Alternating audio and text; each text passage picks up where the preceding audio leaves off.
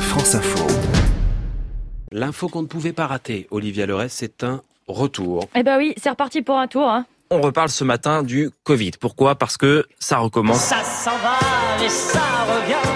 La septième vague a bel et bien commencé et les pharmacies tournent à nouveau à plein régime. C'est fait de tout petit rien. Septième vague, moi j'en étais resté à trois. La dernière fois que je vous en ai parlé, c'était quand on savait pas trop s'il fallait dire Omicron ou Omicron, vous voyez comme ça date. Et là, tu sens quand même que ça commence à sentir un peu moins bon. Indice implacable. Bonjour professeur Jean-François Delfrécy. Bonjour. Bonjour Gilles Pialou. Eh ouais, on est à 7 sur 10 sur notre échelle d'Elfrécy Pialou, chef des maladies infectieuses à l'hôpital Tenon à Paris. Ils sont de retour en plateau. Retour aussi des mêmes questions. On les connaît celles-là aussi. Le Covid va-t-il gâcher les vacances d'été Elle monte, elle monte, la vague. La septième, euh, le Covid, va-t-il nous gâcher l'été On va en parler avec nos invités. Et d'ailleurs, on peut même faire un jeu. Ça, ça a été dit en juin 2021 ou en juin 2022 Donc il faut qu'on apprenne à vivre avec. Et probablement que quand vous avez... On apprend à vivre avec et ça se renouvelle chaque année. Ça se renouvelle, oui.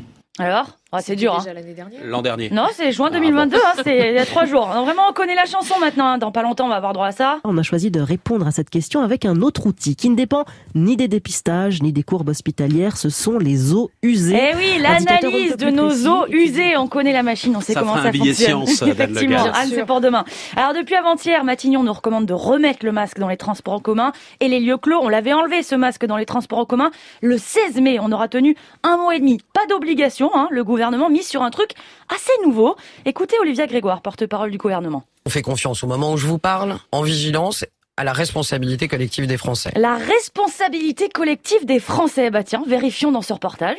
Au parc, il a suffi d'interroger les premiers promeneurs masqués. Bonne pioche On est positif euh, au Covid depuis jeudi dernier. Florence et Jean-François, retraités, l'ont attrapé pendant un repas d'amis la semaine dernière avant de prolonger malgré eux la chaîne de contamination. La responsabilité des Français, disait Olivia Grégoire. Non, vraiment, on la connaît la chanson. hein. Euh, Le sentiment en général, c'est qu'il y en a marre euh, du Covid, donc c'est votre domaine d'expertise. Est-ce que vous aussi, vous en avez ras-le-bol Bah oui, ça, ça commence à devenir assez monotone. Alors, d'accord avec cette euh, épidémiologie, c'est monotone, mais parfois, quand même, remember, comme on dit, on se fait des petites folies, on se fait croire des trucs. Décembre 2021, ça a très très mal vieilli.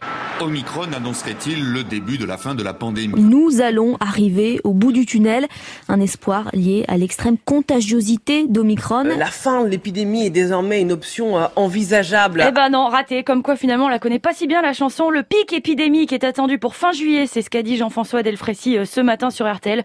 On va quand même essayer de passer un bel été, on y croit. Voilà, il reste plein de lettres encore dans l'alphabet Oui. grec, Ah euh, bah ça, Omicron, etc., etc. Merci beaucoup, Olivia.